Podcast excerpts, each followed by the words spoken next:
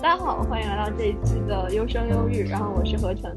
这一期是一期随心录制的，本来是听众连麦，然后在我们就是十一的打开连麦之后，我们决定来录一个呃兰州大学的介绍，聊一下在兰州大学的生活。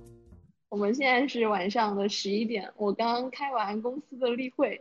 然后刚好发现，在自习室前面的一个长桌没有人，可以拿来录。好了，然后我们的嘉宾开个麦，跟大家介绍一下自己吧。呃，大家好，我是这个黎夏，呃，我是二零二一级的兰州大学电子信息类专业的这一个学生。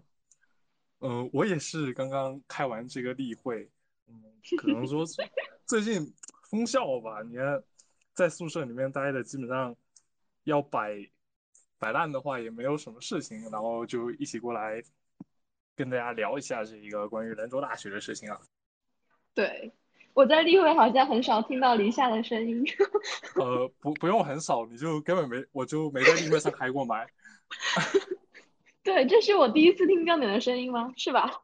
像我们对，没有错。对，对我们我们经常在群上聊天聊的，以至于我们以为我们加了微信好友，然后有一天他在群上说。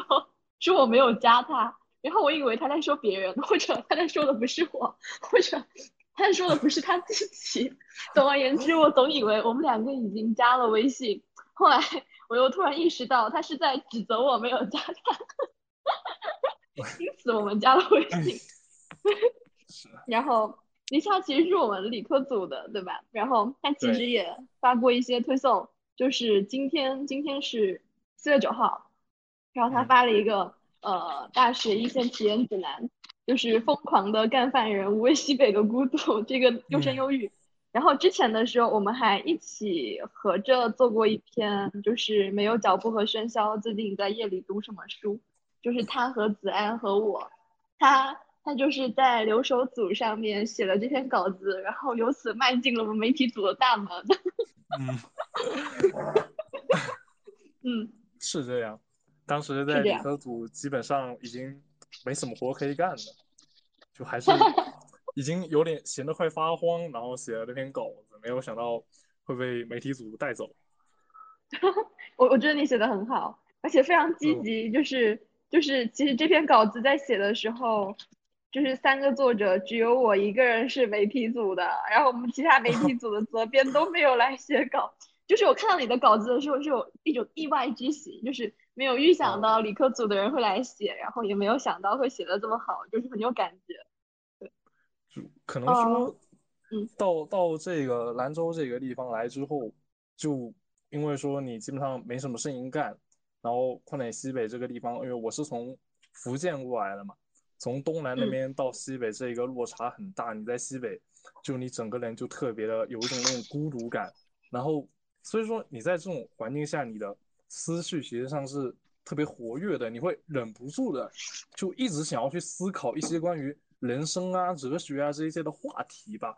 我个我个人以为是这样子，因为我以前的话，可能说我以前在福建呢，我就是有一种什么得过且过的这个样子，每天都很高兴啊，然后每天都在玩，然后突然到这一个地方来，就整个人就安静下来了，然后没什么事情可干，那就整天无论在思考啊，我以后要干啥，我以后要干啥，然后。我我我到底我到底到这个世上来是为了什么啊？我以后要是死去了之后又死后又是怎么样的？我这些很多很多的一些想不明白的问题吧，就一直在脑子里面重复。嗯，就是在荒山野岭里，就是比较容易思考人生，对吧？对，对我我舍友我舍友也是刚刚来这个学校的时候，他天天说什么这这翠英山适合思考，翠英山下适合思考。我们其实还一起做了一个稿子，但是一直没有发出来。就是我们之前做了一个晚婚晚育，就是幺九年最后一个没有疫情的夏天，你和我在做什么？对，嗯。然后你当时写的是不安的不安，是你我在城市中留下的最后的对影。就你想聊一下这个吗？这个吧，这个实际上确实是一九年的发生的一件事情。呃，这个更多的是一些我高中生活的一些剪影吧。就是那个时候是当时吧，就是被学校安排去参加这个竞赛的培训，然后当时去了一批人，当时去了一批人，然后就从因为我本我我所在的高中，它实际上只是，并不算上是特别好，因为我们我们那个高中的话，它是每年它就，呃，只能只能上一个九八五或者两个九八五，而且上的都是像我们这些南大呀、中国海呀，所以一些比较靠后的，然后就是属于比较中等偏下的一种学校。然后突然被转移到了一个一个这一个，突然去培训的时候是要去我们那个全市最好的学校培训的。然后去那边培训了之后，就大家都在那边感慨万千，第一次出来见世面，你知道吧？那看别人那个校区多漂亮，然后就所以各自都在那边遐想什么之类的。当时是有一个和我玩的特别特别好的这个女生吧，就可能说我对她也有好感，她也对我有好感，当然只是我这么认为啊，我不知道到底对面什么情况。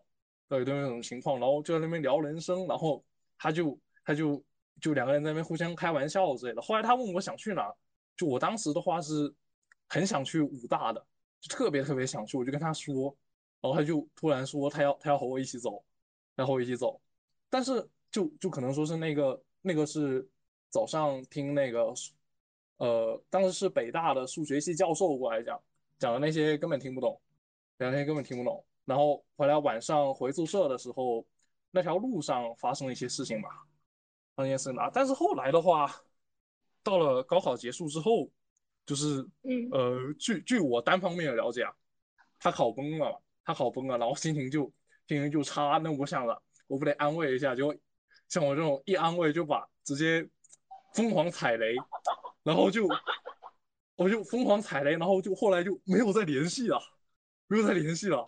然后我就很懵，然后是前几天吧，前几天，呃，泉州那边出了那个疫情，特别特别严重。疫情。然后对，然后他他后来去了泉师，泉州师范。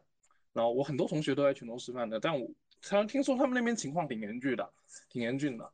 然后我我就想看一下，我就点开他那个朋友圈进去，然后我就发现他朋友圈里面已经有那种已经有那种和其他男生的照片了。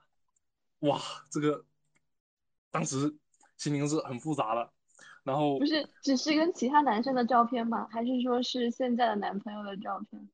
我不知道，我不敢问，我已经没联系了。只是朋友，你继续。已经不，我这边视角看过去已经是搂在一起的，然后反正不管怎么样，就是很很难形容那种情绪吧，不知道该怎么说。然后，嗯嗯，然后就。往事的那个刚刚刚好又来了这个课题，然后这一个话题，然后这种往往往事就直接全部冒上来，然后就啊，又又开始感慨万千了。可是就是你最后你说你已经没有他的好友位了，然后倒是另一个他发来了消息说南大的柳柳条冒新芽了，那个另一个他是你现在的？哦，这个不是。这个不是，哦呃，这个另一个她就是一个比较好的一个女性朋友吧，到关系还也没有发展到那个程度，只是平常大家都会分享一些关于自己生活中的事，像我的话更多是给她发发一些沙雕图之类的，那他的话可能是发他那些生活，他更多是发他那种生活剪影给我，然后他就突然发消息给我说，哎，你看这个这个柳条已经开始冒新芽了，那我说，哎，这春天不是要来了吗？这春天已经到了呀。嗯，就是因为你前面描写的那个氛围就是非常的暧昧嘛，然后到这里就是想到就是跟之前的人已经没有联系了，然后说手机上另外一个他，我就很自然的以为是现在的另一个他，现在，然后我就想，我就想他好大胆啊，他居然敢把这样的话写在里，他的女朋友不会吃醋吗？就大 大篇幅描述之前的人，然后小小的回忆一下现在的人。对，嗯，怎么会有这种感觉？就我，我昨天还前天就是看到一个朋友在网易云给我发的私信，然后我点到他主页去看的时候，就发现他在一年前在怀念他的应该是前女友吧，就是说，呃啊，我好想他，哦天呐，可是我是肯定不会跟他说的，就是深深共情的那种感觉，在那一个瞬间，我觉得我也很想念那个女生。虽然我觉得那个就是那个女生我都不认识，然后然后我朋友就问我这到底是为什么，我就说好像感觉他的前女友就是我的前女友，我 就就好像不是一种共性，就感觉这个人和我是一体的，就是他不是个他者，他就是我。然后我们好像是在那种淡蓝色的水体中在微微的震荡的人，然后在那一刻我在思念他思念的人啊，这就是网易云吗？情感集中啊。对，本来是要聊南大的，然后嗯，然后逐渐开始偏题。我那晚上好像看见你们在群上聊西北来着。对，大家有个群里有个兰州的，兰州本地的，然后就大家就开始聊起来，然后他自己本地人知道也比较多。哦，对我我们公司里面还有一个西北民大的朋友，就当晚也在。对，这这个我知道，这个是上次在发那个推文的时，呃，上次你们发那个推送的时候，到那个呃有一个考试周的一个推送，我记得。哦，我看那个推，我看那个推送的时候，他那个在下面有一一张图，就是那个甘肃地震的，我当时就心里颤了一下，这该不会是我们兰大的吧？我主动去联系了他，后面联系到是民大的，隔壁隔壁民大的。然后就还是有一点交流。哦哦哦，对，就那天晚上就是是四月九号吧。啊，现在咱们群里的消息实在太多了，就我每天早上醒来，然后一千七百多条消息。四月就四月八号晚上。就已经过了零点了，那是四月九号，四月九号的零点的十九分。哦，确实。对 对。我现在打开那最后群消息，然后就是合成明天起来又又会开始吐槽了。然后那个，然后那个城市就说不会，他那么忙，他不会爬楼的。他就看到他在 救我，就他已经睡，他明天醒来就会看到。对，就这个群的活跃程度就是远远出乎我的意料。本来只是想随便建一个听友群，就我跟山青想确定一下，在听我们播客的是活人还是平台推给我们的僵尸。会这样。后来发现确实是火人，是一天能够发几千条消息的火人。对，都很闲，大家。对不起，暴露了，就是一群闲人汇聚的实质。就那天，就是原来是课就在说什么甘肃真的老穷了，然后这两年好一点，附近通个地铁。对我其实对于甘肃是没有什么，没有什么很确切的印象的。我觉得可能只是一种很遥远的，然后从新闻上获得的一种感受。就你能。你能描述一下你的感觉吗？对我来说，好像就是黄土地，然后那种什么黄的、红的这样的这样的一种感觉。这个的话，就是甘肃的话，我目前也是只来过这个兰州这一块，就主要是兰州这一块。那我有我有我们班也有其他同学是甘肃的这种其他地方来的。就我觉得甘肃这个地方的话，它就它的文化是非常非常丰富的，因为说它这个是比较狭长的一个地带了，就。有有的这我们班有也是甘肃的这个同学啊，从甘肃南部过来的，到了兰州过来，他自己都适应不了这个气候。他到兰州过来，他觉得这这气候也也是太干了，就就他还是有一部分说是像有南方的特征，有北方的这种特征是都是有的。那我在这里兰州这一块的话，首先我第一次我第一次来兰州啊，我就发了一条朋友圈是什么？是那个发了一个万里黄沙将军梦，就。你下了飞机之后，你到旁边去看，就真的是全是黄土，然后全是山，全是黄土，全是山，然后都是一种很偏僻、很这种荒凉的一种景象吧。但是实际上，你到了这一个兰州的这个城关区的这些地方的时候，它还是会有那种很浓郁的一个大城市氛围的，还是有大城市氛围的。然后像兰大的话，它就坐落在这个呃，大部分学生啊都在这个榆中校区嘛。就这个榆中也是一个特别特别极度荒凉的地方，据说是前几年才刚刚脱贫的一个县呐。然后就我们兰大旁边吧，就那翠英山，翠英山从前几年上面的航航拍上去看，就全是黄土。然后这几年就兰大人自己上去种，就稍微有绿了那么一点点。然后从兰大的话，像南边是这个西北民大嘛，然后从北边上面看的话，也全是黄山黄土。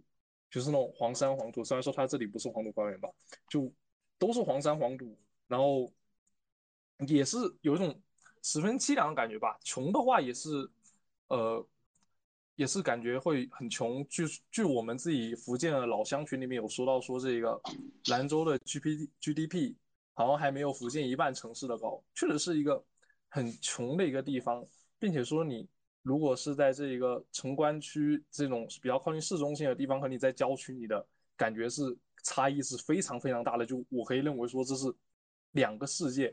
就我第一次从这个渝中校区坐校车去这个城关校区，我第一次下车的时候，我都快要看哭了，看哭了。这这我在渝中校区，我就整天过那种就那种流放的那种生活吧，就真的是流放的那种生活，就直接与世隔绝之类的。就我对甘肃的印象的话，整体来说还是会一种比较荒凉的一种比较贫穷的这样子一个感觉吧。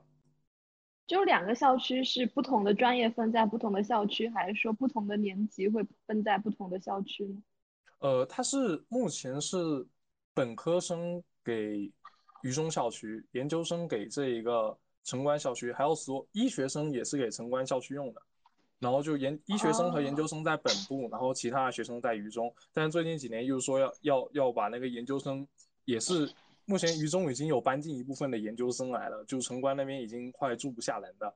后面据小道消息传言了，这也不知道是不是真的，说是要把这个城关以后全留给医学生用，然后把其他的学生都搬到这个渝中过来。哦，原来是这个样子。嗯嗯，对。就我那天，我记得那天在群里面，然后就看到那个北大西洋暖流，他说兰州镇不住西北，只有西安可以，但是西安又靠近中原了。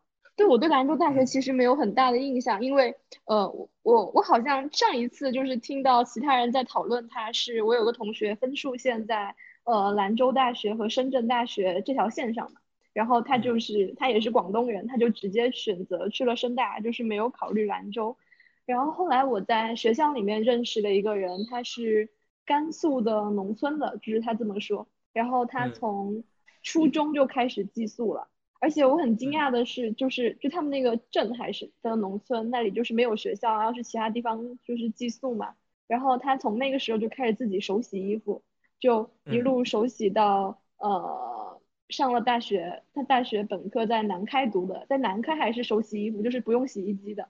然后现在就是考研究生来了我们学校，他也是不用洗衣机的。然后他知道就是我我用洗衣机洗衣服之后，他还问我说不会很膈应吗？然后然后我就说为什么会很膈应？他就说大家一起洗衣服不会很膈应吗？然后我我就对这种生活方式这种理念上的差异就是有一点被惊到，因为。呃，因为我们是会觉得说，呃，洗衣机肯定要比手洗干净的嘛。但但我没有这么说，我只是觉得冬天洗大衣什么的手洗很麻烦。而且最让我惊讶的是，我们当时谈到就是研究生毕业之后的这个就业倾向的时候，他是不想留在广东，也不想回去甘肃，因为他觉得，因为他觉得广东太热了，不是人能待的地方。然后他想他想去的地方是西安。然后我后来又认识了西安的同学，他就说西安那里就是陕西人、甘肃人，还有内蒙古人，就好像几乎是吸纳了那一整片的，就是大学生的人才。就他们会选择一个气候、饮食都比较适应，然后文化也比较相近，然后经济也比较好的地方。就基本上他们选择的都是西安，就指向这一个地方。对，嗯，嗯，是是我自己感觉也是西安会比。兰州好一点的，起码说，我觉得说在西安那个环境的话，不会有一种与世隔绝的这种感觉吧。嗯嗯嗯，对我其实我其实对这些城市就是不是很有印象，因为我我自己旅游的范围大概就是香港啊，然后华东五市就包括上海、江浙那一片，然后比较远的话是北京，就好像然后是成都那一片，就在西北那一片我基本没有去过。然后我记得那天晚上你们在聊的时候，然后知云就说学校周围方圆十公里看不到三层楼以上的建筑，为为什么是为什么会看不到三层楼以上建筑？是那个地形不适合建高，还是说就是经济的原因？就确实是经济的原因吧，这个感觉和地形没有什么关系。它就这个它这个兰大和这个西北民大，它的准确地址吧，它是兰州市榆中县下关营镇吴谢营村。就他，他这个学校，他不是在榆中县的中心，你知道吧？他是在榆中县的郊区，有个叫下关营镇的地方，甚至他都不是下关营镇的中心，他是下关营镇的郊区，他就郊区中的郊区，然后就就极度就特别特别的偏僻，就确实是旁边都没有什么都没有什么高楼，就包括南大自己内部都没有什么高楼。就我在南大，我还没有见过六层楼以上的楼，就反倒所以你们宿舍楼、教学楼都是很低的，是吗？对对，我们教学楼的话，就天天山堂是六层楼，二教室第二教学楼是五层楼，然后你的宿舍楼就通通都是六层楼的这个楼，就没有没有高楼，没有高楼，反倒是看每天看他们西北民大，他们西北民大有一些楼特别特别高，还会还还在那边发光的，就特别特别显眼，然后就都我们都不知道啊，对面民大好像。基础设施可能要比我们这边要好一点，而且他们那个体育场特别特别漂亮。就我们这个体育场，它就只能给一个篮，只能用来打篮球。它是它只确实是只能用来打篮球，其他什么事情都干不了。然后看他们那个就有种那个小鸟巢的感觉，他们自己也叫小鸟巢。哦，就你当时从福建去呃兰州上学的时候，心理落差会很大嘛？而且你当时为什么会选择就是兰州大学？你你知道，就是我们广东这边有很多学生都是宁愿留在省内，就不去省外的嘛。加上省外给广东的招生名额其实特别少，像华东师范大学这样的，它一个专业在我们这只招一个人，然后一年可能招的广东人是就是只是个位数的这个样子。然后呃，我们很多的大学生都是留在了广州和深圳或者是珠海这样子的地方。那福建那边会有这种呃恋家或者是？呃，本省或者附近省市这种情况嘛，就有这种心理嘛。我我一直以为应该也会有吧，就是有有，而且这个福建人他这个念家是特别特别严重的，就就就之前那个余光中也是我们福建这一个泉州永春的嘛，他不是有写那个乡愁嘛，就写那种乡愁，这个应该是都在课本里面都有了这这一首诗。那福建人他他这个本校，就比如说厦大。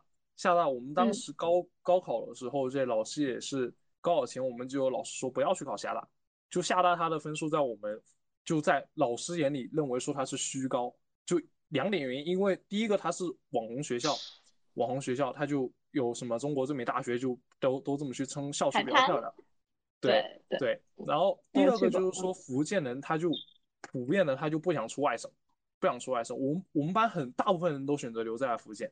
就有些，就我我的这一个我的这个舍友啊，他的分数是已经能够到这一个某些中流二幺幺的这个分数了，但是他还是选择留在了福建，去集美大学读了一个计算机，去集美大学读了一个计算机，他他高那个分高了很多很多，他也是留在福建。也有说，就很多都是你能上一个中流二幺幺，然后你留在福建，你去上一个福建师大呀、集美大学啊，然后去挑一个比较好的专业。像我身边的同学，这个是特别特别多了。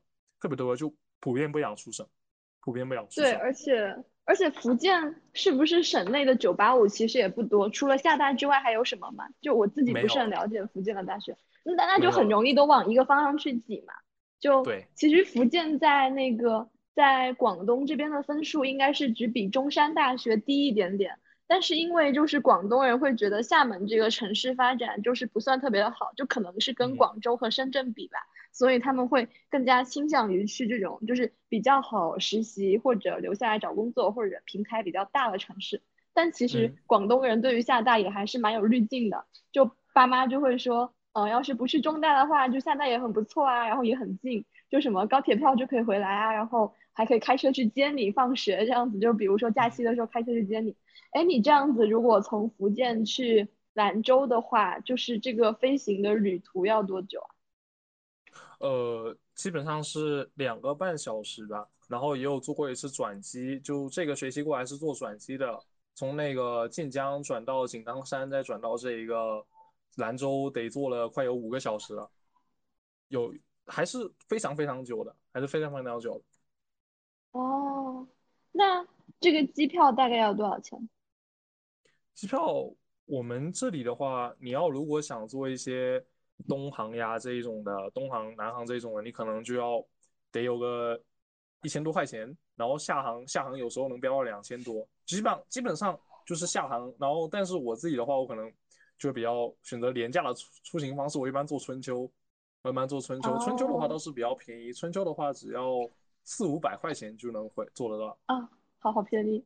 对我是因为就是我我读书的地方就是离家太近了，以至于我就是。除了旅游之外，对机场都没有，就是就不是很经常去，就平时不需要这样去。但我觉得几个小时的话，好像还是挺快的。就我我当时就是我那个甘肃的师兄就问我说，为什么放假不回家？我就想说坐几个小时的高铁回去度几个晚上就很浪费时间啊。然后他就说你这好近好吧，我回一趟家都费劲。然后我这样讲来，可能就是主要的并不是飞行的时间，而是它落地之后，就是从那个大的机场转到那个农村，然后再转到家里，可能那个路途会会更久一点。就不像是在广东这样，你落地然后差不多就就可以到了。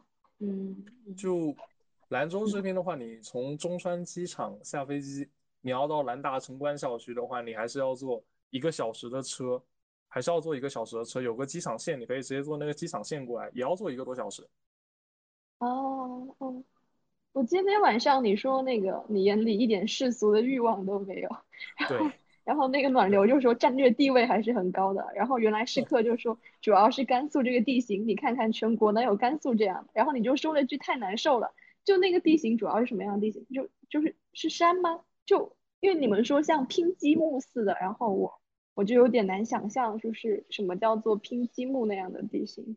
它兰州的它这一个城市的分布，它是一个狭长的，它是沿河分布的，并且它这个地形它是被。两条这个呃，可以理解成为是两条平行的山脉，刚刚好给它兰州给它夹在这个中间，所以它这个城市想要发展的话，它是它想要往外扩张，把这个城市做大，实际上这点是比较困难的，因为你往南往北走，你都有山，然后但是东西向这条黄河，实际上已经被你开发的差不多了，已经被你开发的差不多了，所以一直被就相当于说被局限在这种小地方，除。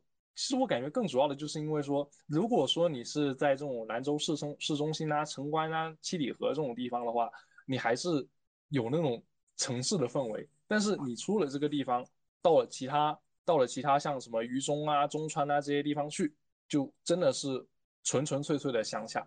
乡下就包括兰大的周边，你很难找到娱乐的设施，就就。基本没有吧，你就可能说平常出个校门，你去吃一个，去外面吃一些烧烤，吃一些饭什么的。你旁边像什么什么方圆，就兰大方圆二十公里以内啊，你啊什么商场、KTV 这些都没有，都没有。哦。就娱乐是比较匮乏的，嗯。所以你们平时周末就是会去干什么？徒步吗？嗯周末，嗯，就如果说大部分的时间都还是留在渝中校区的，就可能说周末的话就。呃，去个图书馆，然后或者说你周末，实际上更多时间还是在学习。然后你要休你要休息的话，也可以在床上躺个一整天，什么？那如果说你想出去玩的话，你就必须得要去这个坐这个校车，从这个渝中到本部，我们之间是有校车的，一次六块钱。然后呢，坐它个大约呃要多久来着？一个多小时还是两个小时？我我也太久没坐了，我不记得了，也是很久，因为四十多公里。四十多公里的这个路程，你要坐到本部，你坐到本部之后，你到了兰州市中心，你才有可以玩的地方。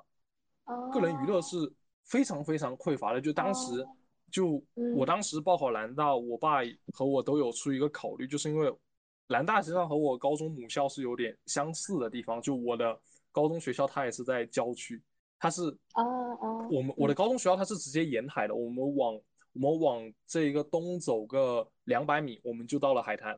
我们就在也是在一个郊区，然后当时我们的新校长到我们到我们高中来之后，就直接发一条朋友圈说我们这个学校真是一个读书的好地方，因为旁边一块都是空的，都是空的空的。而南大它也差不多是属于这样子的一个情况，就说好听点就是属于那种说特别适合学习的一个地方，你能静下心来，因为你根本就不会被根本没有外物能够诱不会被分心。对。就除除了手机也没有什么别的好玩的。对，哦，我听到那个就出行时间，然后我就感觉就还是挺难受，因为就是嗯，我我的学校现在市中心，然后我是那种超过半小时我就不太出门的那种，就是只在对只在地铁可以抵达的范围里面活动。那你对那边的饮食啊，就吃的什么的会习惯吗？呃，其实现在的话还不是特别的习惯，因为。我从福建过来的，我们南方更多的是你要吃饭，你就嗯，南方人普遍，我感觉都普遍认为说你吃面的话，你这个可能只能当个点心，你要吃饭，你吃到肚子里面才扎实。但是刚好西北这个情况，它就完全反过来，它完全反过来，它饭的话就会比较少，而且我感觉是会比较贵，是会比较贵。然后但但是它面的话就会挺多。就我我和我爸第一次来到这个兰州啊，第一第一次来兰州，然后呢，我们在这个当时是在市区，我们想找个饭馆吃一家饭，吃一下饭，然后走了一条街过去，全是卖面的，一家饭馆都没有，然后就特别特别难受。包括来了兰大也是，就我这个春节。回去我就去了一趟母校，我回了一趟我的高中过去，然后我们当时我们那个段长就请我吃饭嘛，我靠，我吃我们高中的第一口饭，我差点哭出来了，流流下眼泪，对，差点流下眼泪。就西北它的米饭没有我们东南那一块香，就 香，就对，就我感觉我们福建饭它是能吃出香味的，但是西北这种用我们的这个，我们这当时副校长说了，就是说我们这个西北这个米都是陈米。就反正我我个人认为是这边的米是真的不好吃，但是你要适应这个情况的话，你还是得去吃那些饭，就还是很纠结。每天吃面的话又吃不饱，就有有这种普遍都有，我感觉我是有这种感觉的。哦，对，就呃，我我认识的那个甘肃人，就是他会带我去吃油泼面，而且他就觉得那个是陕西人开的，就很正宗。就虽然他是甘肃人，但他对于陕西有非常强的那种。呃，地域认同或者是那种就是很强的认同感吧。然后就他一开始还不同意带我去吃，然后我问他理由是什么，他说理由是因为他们吃面的话要生嚼大蒜，然后嚼那个大蒜会有味道。然后嚼那个就是有那个味道，就是不能跟女生一起吃，会影响形象。然后我就说你还挺有偶像包袱的。然后他就说不，就是我们基本的礼仪，就是要一个人偷偷吃大蒜。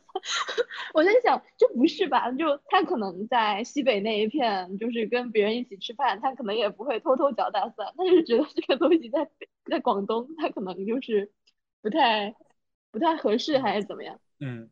但我还觉得油泼面挺好吃的 但我一直没有尝试那个生嚼大蒜，就听听说入口之后会掀翻你的天灵盖，然后我没敢尝试，一直没有敢尝试。这我也不敢。那我们我们就是广东、福建这边，一般都把它蒜就是给掰好了之后，就切成那种小碎块或者断，对对对，就是剁成那种蒜泥吧，就是那种就是拌点饺子或者是嗯拌点什么蒜香啊之类，我觉得还挺好吃的，对吧？就是生嚼这个我还没有尝试过。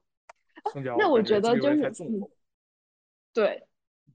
那我觉得其实像就是在广州有些学校，就他也就面食很多。我觉得可能是因为就来的师傅吧，他们是北方人。就像我们学校的食堂，它也很多是面食的。你早上都是各种各样的面，然后烙饼，然后就是就就都是这种东西。然后你要找那个粥啊，它特别难找，就只有一个小小的窗口，然后有很少的几种粥，而且它没有配菜。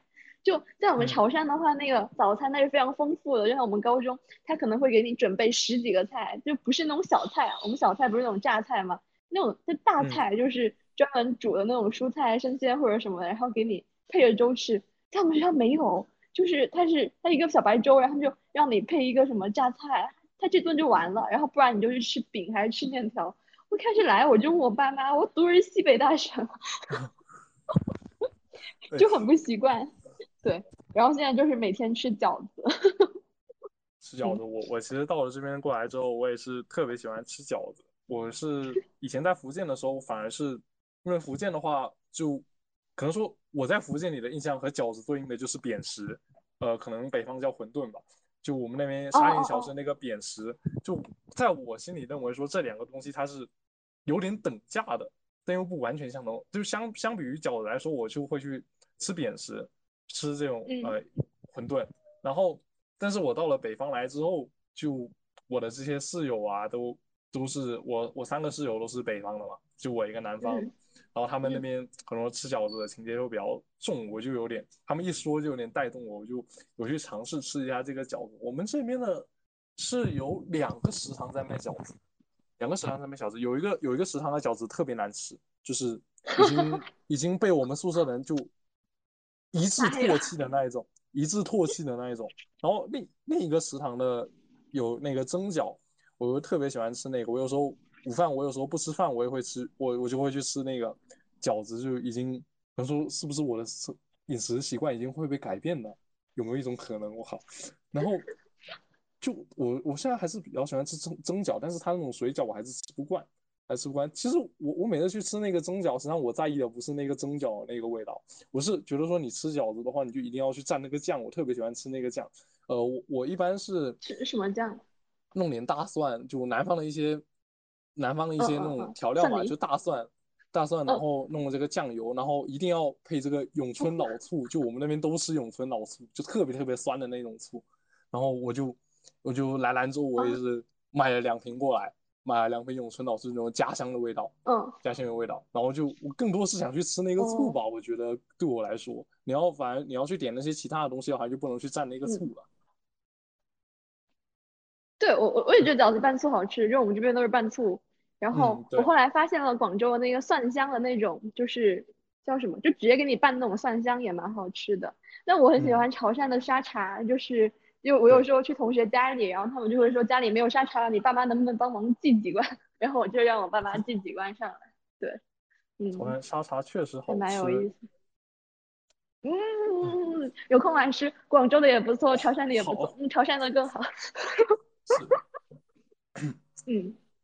就我父亲经常会带我，嗯嗯，你说你说，我父亲经常会带我去潮汕的这一个，就一般都是潮汕牛肉火锅，他就特别带喜欢带我去那家店，他就有跟我说，他当时是去，他以前是在广东打工的嘛，以前是在广东打工的，他就有跟我说他以前去吃过这个，就是发源的那一个那一家店的，就发源的那一家店，但是他他说他不知道现在的这一些打了潮汕火锅牌子的这一个是不是以前的这一个。是不是以前那家店里面发源出来？是是不是打他们这一个同源出来的？但是他就说以前那家店能火起来的原因的话，不是因为说他这个牛肉什么，而是因为他们家那个沙茶沙茶酱的这个味道是最正宗。对对对对对对。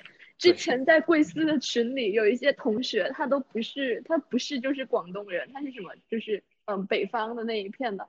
他说：“单单听我在群里说话和看我的朋友圈，就已经知道了好些沙茶的种类。就我去每一家潮汕的店里面，就是先看一下它的沙茶正不正宗。它那沙茶正宗了，我才敢吃。有一些店它打了沙，就是潮汕的名义，然后那个沙茶就是超级难吃，我都不知道怎么好意思。而且我有一次去一家店里，然后店主是讲潮汕话的，就是我们用潮汕对话，看得出他是本地人。”可是他的沙茶好难吃，难吃到我再也没有吃过一次。沙茶对沙茶酱的执着。对，就是沙茶好吃就好吃，而且我当时就我刚来，我们就刚来广州的时候，然后我们舍友就说沙茶酱有什么好吃的，很难吃啊。然后我就默默无言。后来有一次，我又带他们去外面吃那个牛肉火锅嘛，然后他们就说：“天哪，沙茶原来这么好吃，我爱上沙茶了。”我说：“对，你们吃的那些东西都不叫沙茶，它不是。”生气，对，现在我现在我觉得比较好吃的就是在广州是八合里，就它好像很多家连锁店在北京也有，但是不知道就是疫情之后还在不在，有可能已经倒闭了。嗯嗯，等有来广州的话可以吃。嗯，好。我刚才是想到就是潮汕话跟跟福建话，对，跟闽南语系应该有一些蛮像的，就。是。你们基本上都听得懂，我是基本上都听得懂潮汕话吧？应该就感觉都是一个口音。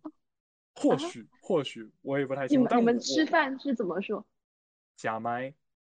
假麦，我们是假蹦。就你们那个麦是麦是吗？一样。假麦假蹦。我们那个假蹦，实际上你也有说，就是我们那个假蹦翻译过来确实是吃饭，但是我个人比较更倾向于说是假麦吧。但是你说那个假蹦，我是听得懂。啊，那这个麦在你们那里指的是什么呢？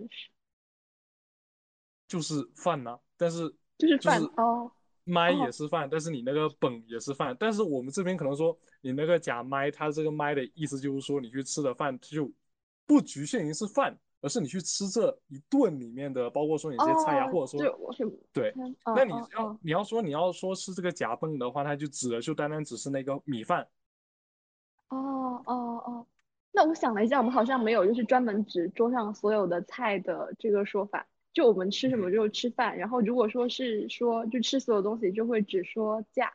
然后如果是什么呃，然后特定哪一顿就是假麦啊，假东哦，就直接是，就它不是晚餐，它是吃晚上，然后吃中午，对，这样子讲。是是这样。对。我我之前在福建，就是去福建那边旅游的时候，就经常会过去嘛。我觉得是大概可以听懂一些，但是不能完全听懂。但我听海南话就可以听懂很多。那也有也有可能就是去的那个地方还不太一样，就我感觉是有一些相似，但是不完全相似。嗯，但 它福建的一个方言体系是非常非常复杂，就它福建有好就一个省里面就有好多好多种方言，像有闽东方言、闽南方言、闽北方言。普仙方言，然后还有我之前数了，好像是七八种，七八种有七八个方言，我实际上我也记不太全。就但是虽然说你可能方言是一致的，但是你同一个方言语系，比如说我们闽南这边，闽南统称就是厦门、漳州和泉州，厦门、漳州和泉州。我们即使说你在泉州本地，你不同的县，它的闽南语发音的口音都可能会有区别，都可能会有区别，然后互相指责对方的闽南话不正宗。对，会会出现这种情况，它是很复杂的一个语系吧，就可能，但是你这闽南话和这种潮汕话的话，那就可能说更像是一起一起的，就大部分还是挺相似的。但是像你这种闽南话和普仙呐，然后你这些闽东啊，它就没有相同性，就你肯定说什么你是听不懂，而且你发音上面的口音方面也相差特别特别大。哦。那可能就是我每次去的福建的地方不同，所以我有时候感觉还是不是能听懂。就会想，哎，不都是闽南闽南语系吗？但不能听懂。而且就潮汕话对于就是外省人来说就很复杂，就是对，呃，对，可能福建对于广东人来说还不是外省，就广东的那种感觉的外省。福福建是可以吃的，是可以吃的，就是，就像北方那一种吧。然后就有八个音嘛，他们就觉得很难学。然后我基本上就是就没有没有试图想要教会过别人讲潮汕话。那我就是前面就三月份的时候，然后我认识了就是呃另外一个电台的主播吧，他来加我的微信，然后我们就是聊了之后，他就想跟我学那个潮汕话，然后很神奇，就是我教了他几个词之后。他就开始问我，那这个是不是什么？就是比如你叫他一，然后他就问你二三四五六七八是不是这么讲？就是他居然可以从一个词的那音变的程度，然后就开始想他是用哪个音去转成哪个音，然后哪个音在音变，然后音调是怎么转的。然后他还会问我为什么潮汕话里面这个字是多音字，然后为什么他有时候是念这个音，有时候是念念那个音。然后我就是我不知道，我就是平时这样念的。然后他后面又开始给我讲说什么，呃，为什么潮汕话是这样子的？他是怎么从古汉语，然后从中原，巴拉巴拉巴拉，然后怎样怎样流转下来的？然后我就想，哦，好厉害！然后一天晚上他就已经就是开始举一反三的会了很多词汇了，我就一直心里感叹好聪明。对，然后到了第二天的时候，他已经可以开始表达一些句子。呃，记住我的名字，就是我就觉得哇，好流畅。然后当他开始问我一些字词的时候，我发现有一些比较生僻的字词我不会发音，我就开始觉得可能他才是潮汕人。但我此时我还是觉得我是潮汕人的。到第三天的时候，他开始用开始用汉语言，用普通话来表示潮汕话。一开始他不是，一开始他是用那种拼音，你知道吗？就用那种拼音，然后有有。变有变调的那种来表示一个潮汕话，我试图去破译之后，我发现一个句子里面我只能破译出几个单词，然后他就跟我说这什么意思，然后他后面又发了几句，然后他就开始转换成用普通话来表示潮汕话。我说你怎么学会的？他说我去找了一本潮汕的语言的大词典，然后就学会了。我说，对，我就说你已经掌握了潮汕话的奥秘，就是我的母辈，我的母亲和他的好友们。就是他们聊天的时候都会用普通话的汉字去代表潮汕话里的字，然后进行沟通。但这一项神秘的技术我一直没有学会，我就觉得要不直接，要不直接发语音，要不就直接打汉字吧。就怎么怎么把汉字转换成这个，嗯。潮汕话就是这个这个过程，我就一直没有去学。没有想到有一个南京人，然后他三天就已经学会了这项技能。至此，我开始真正的相信了，也许我不是潮汕人。你像现在福建闽南地区的这一代的青年吧，已经开始出现了那种，就是他们闽南话已经开始不会说了，他们就只只懂得听，但是他们不懂得说。包括我自己，我。呃，我我已经被指责过很多遍，我说闽南话特别不标准，有些发音也不是对的，就感觉，我就我自己对南方方言和北方方，就我对闽南话，还有对比一下我们我认识的一些人的他们的北方方言之间的区别，可能就是说闽南话，它就是说你这个字，它的语法体系和这个普通话其实还是一样的，但是你这个闽南话它这边这一个字，它就完全是换一种读法，而你北方方言的话，它只能是换，它只能说是改变一下你那个音，就可能说它放对音调可能会有区别，但是你这一个闽南话，它就是完全把整个发音都给改变了，所以就会有那种就北方人说的那个方言，实际上。我是听得懂的，但是我说闽南话，他们就没法听，就变成了加密通话。对，对对对对，我的室友都觉得我讲的是加密语言。就我们那时候聊潮汕话的时候，然后那个人他也教了我一点，就是四川话。其实四川就是他们的四川话跟四川普通话，就就是其实还是可以听得懂，就就是变调嘛。他教了我从哪个调变到哪个调，然后就可以讲出那种就是看起来比较正宗的四川话。但他们那个已经完全融入到他们的普通话生活里了。就是我之前就是去成都的时候，然后那个呃滴滴的司机就用非常非常浓的那种川普来跟我讲话，然后我就问他说能讲普通话吗？他说能，然后又又用川普给我讲了一遍，我完全听不懂。就是他他以为他在讲普通话，可我不觉得他在讲普通话。但他觉得他真的在讲普通话，你这个人怎么听不懂普通话？然后最后他是非常蹩脚又非常缓慢的，就是讲了一遍，然后我才开始听懂了。我甚至以为我们要停下来用手机来打字。对，这这我自己来南大之后，我自己的口音是发生了很多很多的变化的。就我开始是有那种福建的那种口音，就是呃，通常所说的就是你 H F 不分它，然后你。那种音调上面也会特别特别奇怪啊，就跟潮普也差不多吧。对，然后来了南大之后，我是跟这一个北京室友有了很多的一个交流，然后我的口音开始有点儿化音之类的，就有点那种北京那种调调。然后哦哦哦，后面我们宿舍有个东北的室友，就东北他话有个强烈的会传穿透力，对，传染的特别特别严重。然后就开始就有了一种东北的这个调，然后后面的话又是。开始去上我们那个高数老师的课，我当时那个高数老师应该是四川的，他那个四川的口音也很很魔性，他就很很魔性，然后就又又有点这种四川这种调又偏过去了，就就用我高中同学话来说，他每次和我语音通话都听到的是我不同的口音，然后后面我回一趟福建，回一趟福建那个口音又开始转回去了，但是已经是一种特别掺杂的一个状态吧，就掺杂的很严重。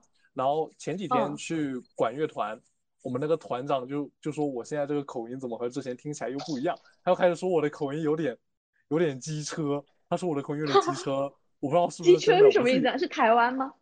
对对，就有点台湾那个味，有点机车哎。然后就有什么你们不要再打了啦，你不要再打了，好可爱的啦。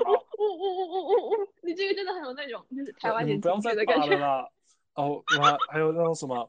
呃，有感觉，死了啦，都你害的啦。然后像这种，他他就他就说有这种感觉，但实际上我又不知道，而且我现在没法确定我也不知道状态。我我现在也不能确定自己的状态吧，也不能确定自己到底是一个什么样的情况。你你你你讲那个台湾，就真的台湾腔，就真的很有感觉。天哪！可能福建、台湾还是挺多相似的这个地方，还是有。对啊，就离得很近嘛，就隔人类海峡相望。对。对啊，对对对，当时去福建，他们就会看那个岛就是台湾这样子。对。应该应该是我我像我家我自己家，我是住在那个台商投资区，台商投资区就专门让这个台湾的人过来投资的。然后，像我这个学校，我这个学校往东五百米，实际上就是我不知道那块算不算台湾海峡，反正从地图上面看上去是有东北音。你其实。嗯，是我感觉受受台湾的影响还是很严很严重的。你像这个，嗯，我们福建更多的我们是称作自己叫海峡，我们有海峡出版社，然后有海峡体育馆，海峡体育馆，嗯嗯嗯，就对，也是和台湾相对来说，嗯，交流比较密切吧。嗯嗯嗯，对，感觉会是，而且就那个那个。东北话，他真的就很很魔性。就我们之前那个军训的教官，他是东北的。然后我们有一个同学就被训了才一周吧，然后讲话全都儿化音，儿化音，就是 就是不知道是自然的还是刻意的，就很喜欢教练，然后很喜欢学他的那个音调。然后后来就有人问你是哪里人，他说我是佛山的。他说你你你佛山的怎么讲话一股潮味，说就这种意思。是 是我们在北京是有跟跟一个我们班同样的一个东北同学，那东北同学是哈尔滨的，哈尔滨的，然后他们哈尔滨的聊了聊了一节课，聊了一节课的一个时间，然后后面他在给他在给他的这一个北京同学发这个消息的时候，那个北京同学已经开始严重严严重指责了他的这个口音问题，已经开始有点不像北京话，甚至他爸妈都有点开始关注这个事情了。就是呃，因为那个场景像他不是他刚刚高三毕业的时候就做过那个视频嘛，就在我们那个 B 站那个偷偷发小视频的针织棒里面，就他那时候声音是特别嗲，然后很清纯、很可爱的那种男高中生的声音，然后在在现在的时候，那个声音已经开始变得，嗯，那种叫沧桑、成熟而稳重，就整一个京腔，然后那个就是有点那种，就就整个语音语调都变了。然后后来问他这事儿，然后他就说在北京上学确实会这样。然后我当时有一个同学是从潮汕，然后呃考去了清华嘛，然后他的声音是跟场景像还没有就是变音调之前的声音特别的像，就甚至有学妹觉得呃那个声音跟场景像的声音是一模一样的。然后听我那同学讲话会说，哎呀又来听场景像讲话了啊。然后我就跟他聊了这事儿，然后他就说他因为这个口音的问题会在清华受到歧视。但也不是那种特别明显的歧视，就是因为他讲话没有北方腔，然后没有儿化音，然后在你平时的那个 pre 的时候就上台演讲什么，你的分数会更低一些，就是大家会觉得你的这个发音语调不是很标准，他会给你打低。然后我就问场景相说这合适吗？这不是地域歧视吗？然后场景相说确实就是会啊，所以大家都会就是专门去改那个语音语调。然后因为我自己是在广东，就是省内上学嘛，就就没有这种感觉，而且。就是这对对这里潮汕人特别多，就潮普或者广普，呃港普，它都不是特别正宗。对，就就那个平翘舌不分。嗯嗯，你说我我在我以前在福建的时候，我还是自认为自己的普通话十分标准，十分标准，标准不要不要的。就我觉得你挺标准的，就是现在听起来，可能你已经经过了进化 啊，可能是本来挺标准的，对，嗯，然后。我们这样大家实际上发音都是相同的。然后在这个我高一年的这一个高一年的这个暑假，暑假对我们晋江市和这一个清华附中举行了一个夏令营，就有派我们晋江市的几一些学生去清华附中那里。然后去了附中之后，就和本地的这个学生交流。但当时我们去参加那个夏令营的时候，我们穿的是附中的校服，就没有穿自己的衣服，就直接穿的是他们附中校服。就你从外面上来看的话。我们和他们本校学生是没有差异的，但是我们就有和一些学生聊聊过一些天，然后他他聊了聊了一些天之后，他就直接问我说：“哎，我们是哪里的？”然后然后我我就问他说：“哎，你怎么知道我们是外地的呢？”他就说：“我们这个发音就不对劲，就是不对劲，不对劲，就不是不是他们本地的，不是他们本地的。包括我们去附中的时候，他当时他那个老师也是说，让我们不要出去往外跑，不要不要跑到附中外面去自己去玩。”然后到时候你要是呃跟一些其他人一交流，其他人一听你这个口音就知道你不是北京的，然后就会开始黑你，就会开始宰你之类的。天哪！对，他就当时有跟我有跟我们说这个事，就第一次知道了自己的普通话原来不对劲，原来不对劲，已经被那种北京的给直接发掘出来了，那肯定是有问题的。包括我们当时去附中上课的时候，有一个物理老师，物理老师他上课的时候就有讲说，呃，他自己是南方过来的。然后口音有点不对劲，希望我们不要介意。我们说我们也是从南方过来的，就我听他那个普通话，我也是觉得没有问题，没有问题。但是他说他在这边附中附中上课的时候，会有学生听不懂他的普通话。但是我我这边去听的话，他的普通话就对我来说是特别，也是一点问题都没有的。就我是这种感觉，第一次了解到发音的差异差异吧。嗯嗯，但是你去台湾应该不会被宰。呃，台湾。不会，这个是真的不会。对，我想起之前我们公司有个人，然后他就是就是做那个直播的时候嘛，就是那个呢和了是不分的，然后由此那个发音就变成了他的一个绰号，就一直被大家拿出来说。哎，你现在是大一吗？对，我去年二一二一年刚高考完的。哦哦哦，是的，新新进公司的人，嗯，是。所以就是今晚的这一期就是听友互动，最后就变成了听友听我们互动。是最后，而且讲了开始不是说要讲一些关于南大的事，后面就慢慢开始扯普通话，然后扯广东潮汕啊，聊天这种事情吧，聊个兴致。对对，还有你有来，不然今晚这期就不知道聊成什么。嗯。对，就之前那个主播他来加我的时候，我是非常惊讶。我我后来看他的粉丝，说他的粉丝可能是我们的那不 nice 和优生优育加起来吧，而且就是那种含金量特别的足。然后，然后他就他就问我说，我是不是专业的做播客主持的，就是负责宣发这一块的工作，就是问我是不是已经工作了。我说没有，我还在上本科，然后我只是我只是在水水电台。然后他就 说他就说那个。感觉说，呃，他说感觉你的主持很专业啊，我以为专业的，然后我就说我好心虚。他说原来你只是就是比较会聊天，然后，然后我就我其实会很惊讶，说为什么像他这样一个就是做电台还有含金量的人会来会来听我们这些东西。然后我就跟他说，我们做电台很水的，我们我们做电台就是连提纲都没有，就是坐下来然后就开始聊天。他说怪不得，我感觉你的电台就有那种。录了什么就发什么，就是完全不 care 的那种很随性的感觉。感觉像这种没有没有打提纲，然后大家都在自己就聊到哪就说到哪，就反而更容易勾起一些嗯比较有趣的一些事情吧。你要是顺着那个提纲一直讲的话，都是一直局限在那个范围之内。嗯，对。但他们那种就是就准备比较充分，然后可能会做那种知识分享或者是讲座录音。就他当时就跟我说，看山青没有怎么做电台，就基本没有出现过，除了辩论那一期。我说怎么会呢？我们就是有几期就是山青单独跟别人做的嘛，比如那个聊教魂呐，然后还有聊时间管理、聊谢尔顿那几期。他说哦，那几期他都没有听，但是他听了那不奈斯的白噪音。白噪音其实也是 就我之前跟同事一起做饭嘛。然后就我们就是在聊了一些之后，我就问他说，呃，你为什么会不知道这能不能讲？对他来说应该可以吧，就不透露他是谁。就是我问他说，为什么你会来听我们这样的节目？就是因为我觉得他如果要听的话，他可能也是去听那不奈斯那种，呃，聊杜尚啊，然后聊书啊之类的。他说我要听那种东西，我也不会听那不耐斯了，我就去穿听翻转电台什么的。这话虽然有些伤人，但确实也是实话。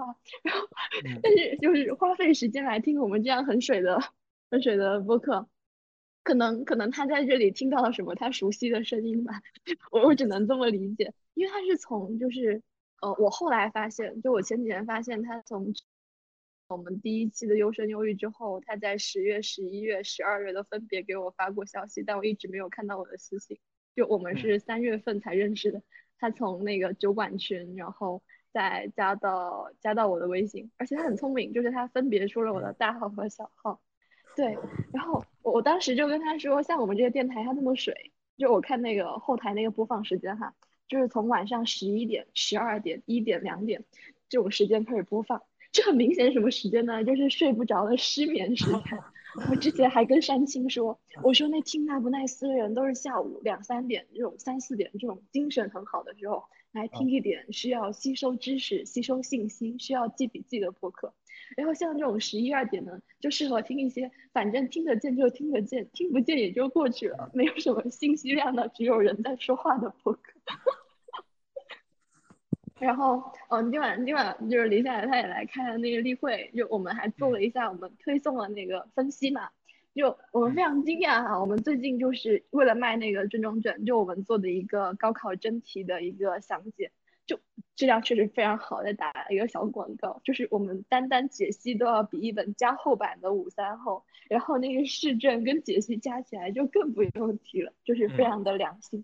对，就为了卖这个卷子。然后我们就开始大量的投放干货和广告，那干货也非常的干，结果投放了两个星期吧，反而掉了几十个粉。就我们之前都，呃，我们之前其实招了一些就是其他公司的，我们类似同类型公司的一些员工过来，但他们都没有待很久就走了，因为他觉得我们这些公司太古怪，就是他老是发一些人文素养、哲学、文学，他就不发高考。然后我就跟他说，因为我们的宗旨是聚焦教育，不取高考，就是我们不想只做那应试的东西。然后就有一个其中的一个朋友，他就跟我说，你们都在构建常某某的理想国，但是你们是没有想过，你们的理想国是不是学生的理想国？就他说这句话可能也是出于一种好意，就也没有什么就是攻击的意思，就就是原话是这样。对，就是有很多人觉得我们应该应该就是去多做一些营业的东西嘛。但很明显哈，营业了两个星期就是在掉饭。然后山青今晚长叹一口气，就他之前还跟我说，营业的稿子就不要再发了，十五那些稿子就，对吧？就先放一放，我们先把这个真题就卖出去。然后呢，到今晚他就跟我说，啊，那个以后还是要保证每一周有一篇这样的就是非营业的稿子。然后就算没有稿子，你要审一篇出来。就是我们我们公众号就是。播放量特别稳定的，反而是那些很生活化的、很水的稿子，对，就 那种圆桌啊，大家分享我们那种就是普通而又平常的生活，就讲一些就小吐槽什么。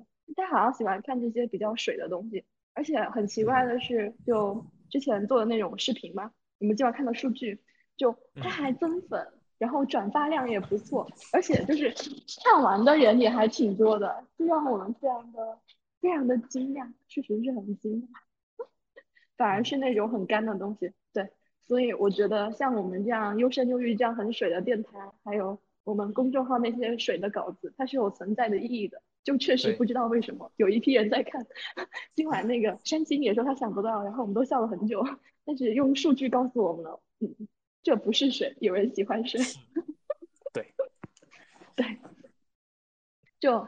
就在这儿，就是心满意足，对自己完成了一个说服，然后解释了我们今晚为什么水了一期电台，并且水的非常开心，感觉水出了一些风采，水出了一些快。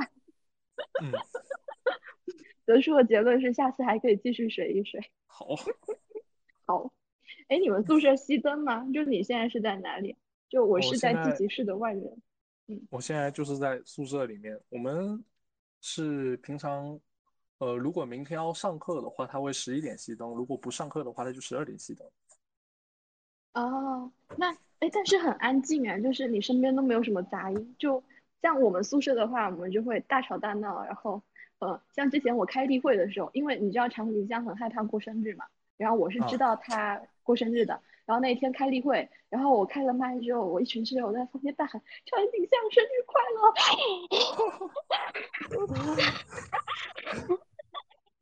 我我就，哎呀，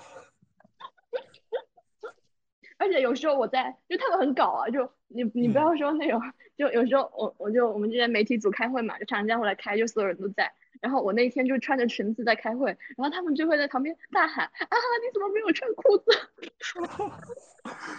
啊，我我们舍友，我的舍友就可能比较安静一点吧。哦，就是就是。他是他们是平时就很安静，还是知道你在录电台，所以会呃比较安静？平时平时是挺安静的，就可能说我们可能宿舍比较吵的一些时候，可能说几个人在打游戏的时候会比较吵。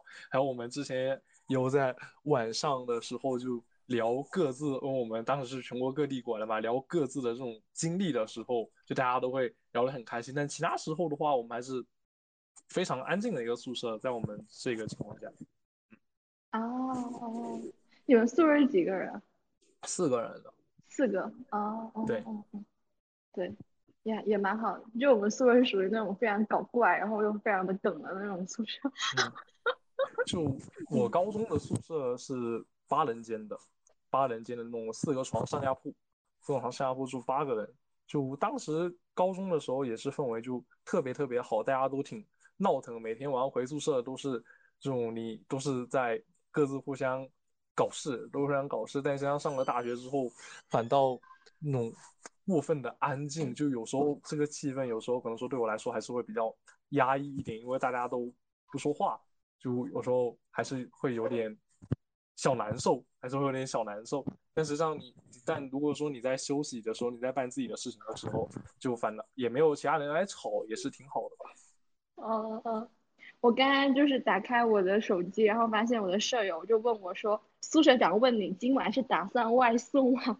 我说：“没有，我在打电话录电台，就是打完了就回去。”嗯，好，那我们今天就先聊到这里，然后也许我们后面可以再录几期。嗯，好的。好先这样。谢谢大家。哎，陈氏居然来了，陈氏要跟大家打个招呼吗？你们这不就两个人吗？对，不是，可是我们录的是电台，你你刚刚进来，然后我们两个已经决定结束了。啊，这是电台啊，那我走了。不，我要把你的声音留下来，你已经加入我们了。行。好的，大家好，和那个和声姐姐很漂亮，和声辛苦了。好的，河边辛苦了。河边辛苦了。你们河边再见。你们不要把这种，你们不要把这种梗，这都是怪江离。就 江离老是喜欢带头啊去。哦，我以为你们在闲聊。哦，我们我们这本来是闲聊，我们我们录了个闲聊电台，这就是我们工作的本质，摸鱼。哦，行的吧？对，你你知道吗？就是如果你们两个是单纯打电话，你就会觉得天哪，我们怎么打了一个小时的电话？我们是不是在浪费时间？我今晚怎么没有在学习？我没有备课，我怎么没有写论文？但是当你打开了那个录制，你就不再觉得你在摸鱼了，你就会觉得啊，虽然我在摸鱼，但是我很开心的工作了一整个晚上。回去。